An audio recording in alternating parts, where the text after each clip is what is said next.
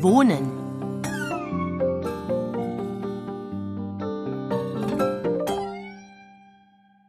Papa, Ja? Kevin hat gesagt, sein Vater sagt, Wohnung gibt es nur noch für Reiche. Ach, so ein Unsinn. Als würden Leute, die nicht reich sind, auf der Straße leben. Wenn das Geld für die Miete nicht reicht, kriegt man Wohngeld vom Staat. Außerdem gibt's auch Sozialwohnungen, die wenig kosten. Papa, er meint hier bei uns, im Viertel, weil es kaum noch Mietwohnungen gibt, nur noch Eigentumswohnungen. Ach so.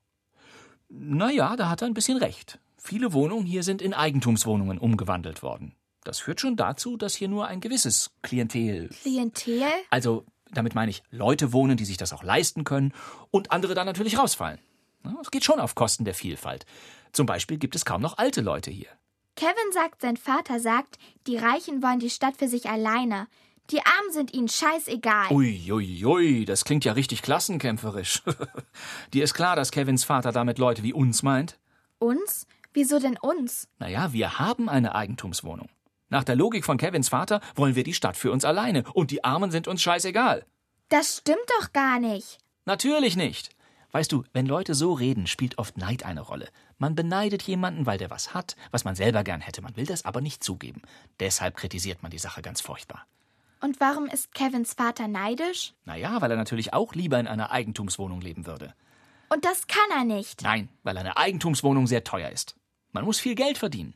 Dafür muss man einen guten Beruf haben, man muss wissen, was man will, sich anstrengen, Leistung bringen, sich im Beruf richtig reinknien und nicht nur die große Klappe haben. So wie Opa Klaus.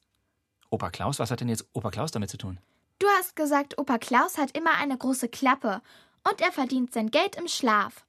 Ach so, da, da, da hatte ich Streit mit Mama. Also, Du hast gesagt, dein Vater ist ein richtiger Mafioso.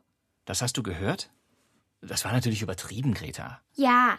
Was ist ein Mafioso? Also, äh, du weißt ja, dass Opa Klaus mit Grundstücken handelt, in der Toskana. Er kauft sie sehr günstig von alten Leuten, die dort schon ewig wohnen. Und dann verkauft er sie weiter an reiche Leute aus Deutschland. Manchmal für ein Vielfaches von dem, was er selbst dafür bezahlt hat. Das ist Mafioso? Das ist. Na, zumindest erscheint mir das, was er macht, ein bisschen fragwürdig. Mama hat gesagt, ohne Opa Klaus würden wir heute noch in drei Zimmern wohnen, im Hinterhaus, zur Miete. Da war Mama wütend, deshalb hat sie das gesagt.